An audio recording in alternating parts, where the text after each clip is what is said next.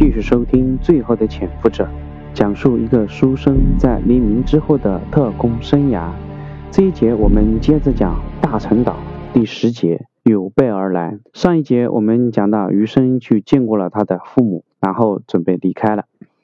余生进入了宁波市，他一路奔波，时间已经用去了四天。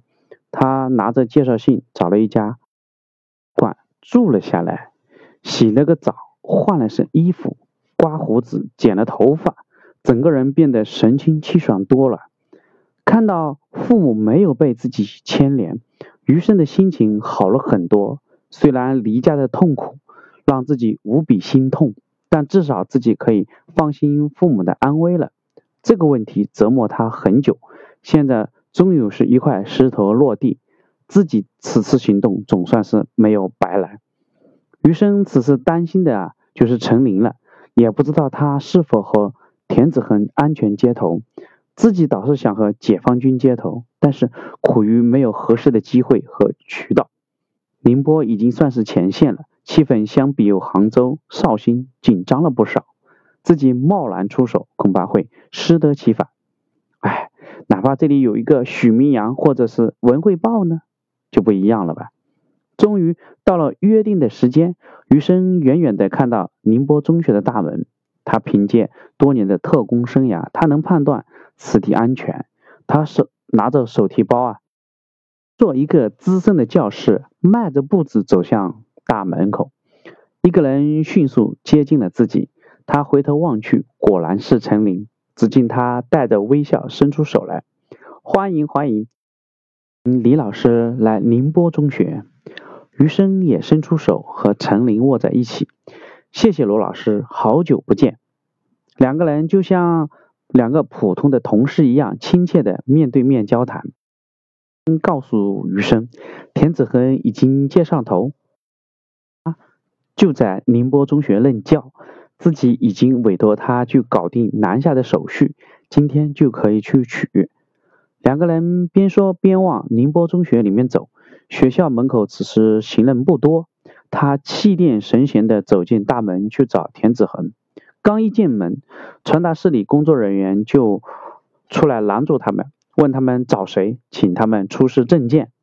正当两个人低头从手提包里面拿工作证的时候，忽然传达室旁边几个人迅雷不及掩耳之势扑了过来，余生和陈琳没有来得及反抗就被扑倒在地。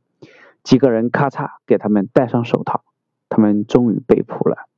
按照两个人的军事素养，说是来不及反抗也是不对的。嗯，没有反抗，除了知道反抗只是徒劳之外，还有一个重要的心理因素就是，他们内心早就预料会有这个结果。余生是因为他本身就有街头传递情报的计划，被捕也算是街头的一种途径吧。陈林这是对解放军以及公安局防渗透的能力毫不怀疑，抓住他们才是理所应当的事情，让他们轻易逃走才是不正常的现象。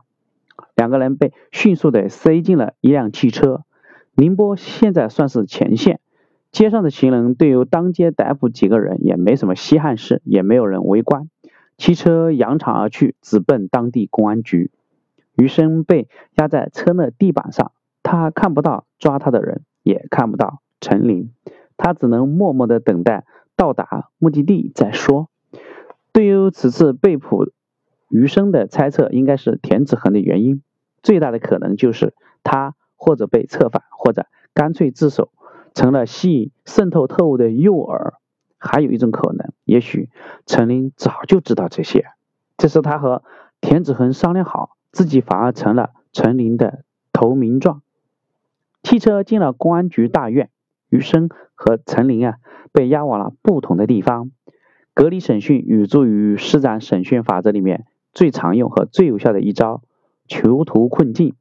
所谓这个囚徒困境啊，就是举个例子，两个共谋罪犯的人被关入了监狱，不能出现这种互相沟通的情况。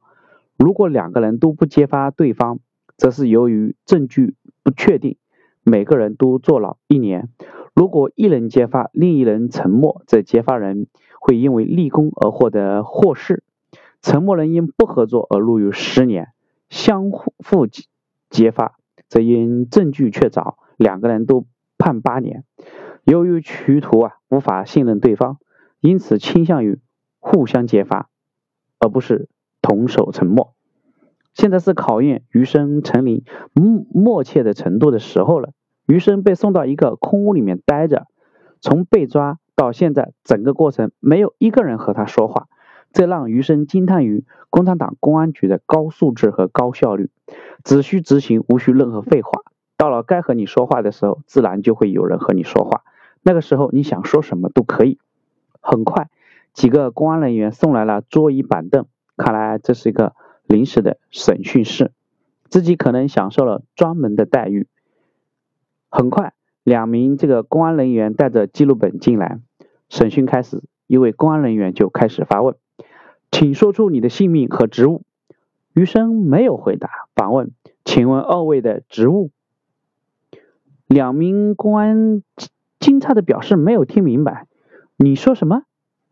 余生字正腔圆的回答：“请问你们二位的职务？”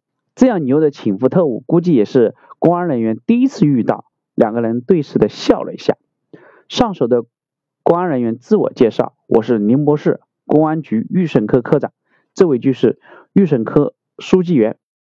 在可以报一下你的姓名和职务了吧？”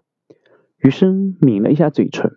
不好意思的回答，不是我这个人傲慢或者是过分，我的姓名、职务和此次任务不能在这里说。我有重要的军事情报，必须见到解放军当地最高军事负责人。书记员生气了，你以为我们不说，我们就不能知道你是谁了吗？余生认真严肃的回答，我的身份是绝密，不见到解放军本地最高负责人，是我真的不话回答。另外。和我一起被抓的人，也请你们先不要审讯。只要能见到我要见的人，我保证知无不言，言无不尽。反正我也是跑不了的，你们没什么可以担心的。书记员又要发作了，科长止住了他。他示意书记员先等着，自己出了门去请示公安局长。局长也正好往里走，他听说抓到两个渗透的特务，局长也很好奇，在这个时候居然还有特务敢。到这个宁波来渗透，很有勇气嘛。科长和局长正好在拐弯处撞了个满怀，看到局长大人来了，啊，赶紧把局长拉到一个别无旁人的厕所里。局长一脸的不明白，只能听任这位下属这么折腾自己。科长简单的叫余生的要求汇报给了局长。局长很好奇，田子恒说这两个人是谁了吗？科长回答说：“只说了一个，就是和他联系的那个人是国民党台湾石牌训练中心的教官，叫陈林。我正在审讯的时候还没有见到，要不要我把田恩子恒接来认一下？”局长一边在茅坑边踱步，一边思考着问题。有公安人员要上厕所，刚进门就看这两个领导在驾驶，一个闪身就出去了。局长。没有注意这些，转头问那个科长：“田子恒除了说那个陈林的身份，还说了别人吗？”科长想了想，田子恒说过，在台湾训练的时候，这个陈林和其他的国民党不一样。他们在印制伪钞的时候，这个陈林的意见直接导致了大量渗透特务暴露被捕。田子恒一度认为陈林是我党在台湾的地下潜伏人员。局长大为感兴趣。哦，这样的话就很有意思了。依你判断，你现在审讯这个人比那个陈林位置更高？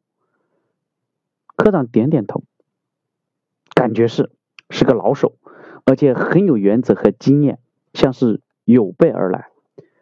局长惊讶了，有备而来，有意思。这样吧，先不要审讯了，关起来优待一下。田子恒也不要接过来。我马上向军区张爱萍参谋长汇报，请他定夺。这也许真的是一个非常重要的人。好，这一节我们就讲到这里，谢谢你的收听。张爱萍是如何回复的？请接着往下收听。